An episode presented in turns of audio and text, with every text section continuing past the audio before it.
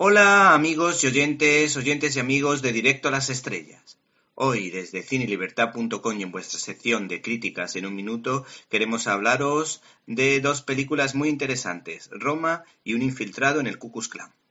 Esta segunda la dirige el cineasta Spike Lee, autor de películas mediocres junto a otras muy interesantes y entretenidas como Plan Oculto.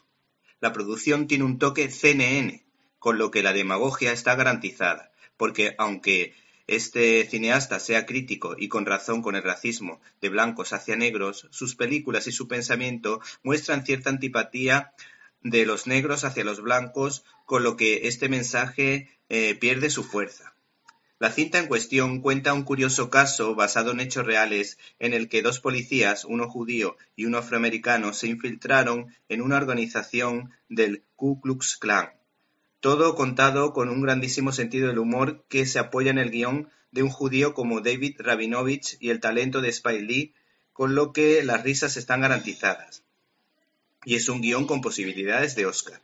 Por otra parte, esta producción se basa en el libro del policía negro Ron Stallworth, que vivió esa situación que denuncia con acierto lo absurdo que resulta odiar a una persona simplemente por el color de la piel, cuando la realidad es que todos somos iguales ante Dios.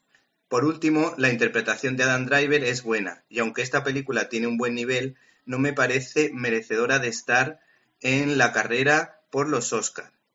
Pero su mensaje anti-Trump tiene su efecto en Hollywood. ¿Te está gustando este episodio? Hazte fan desde el botón Apoyar del podcast de Nivos.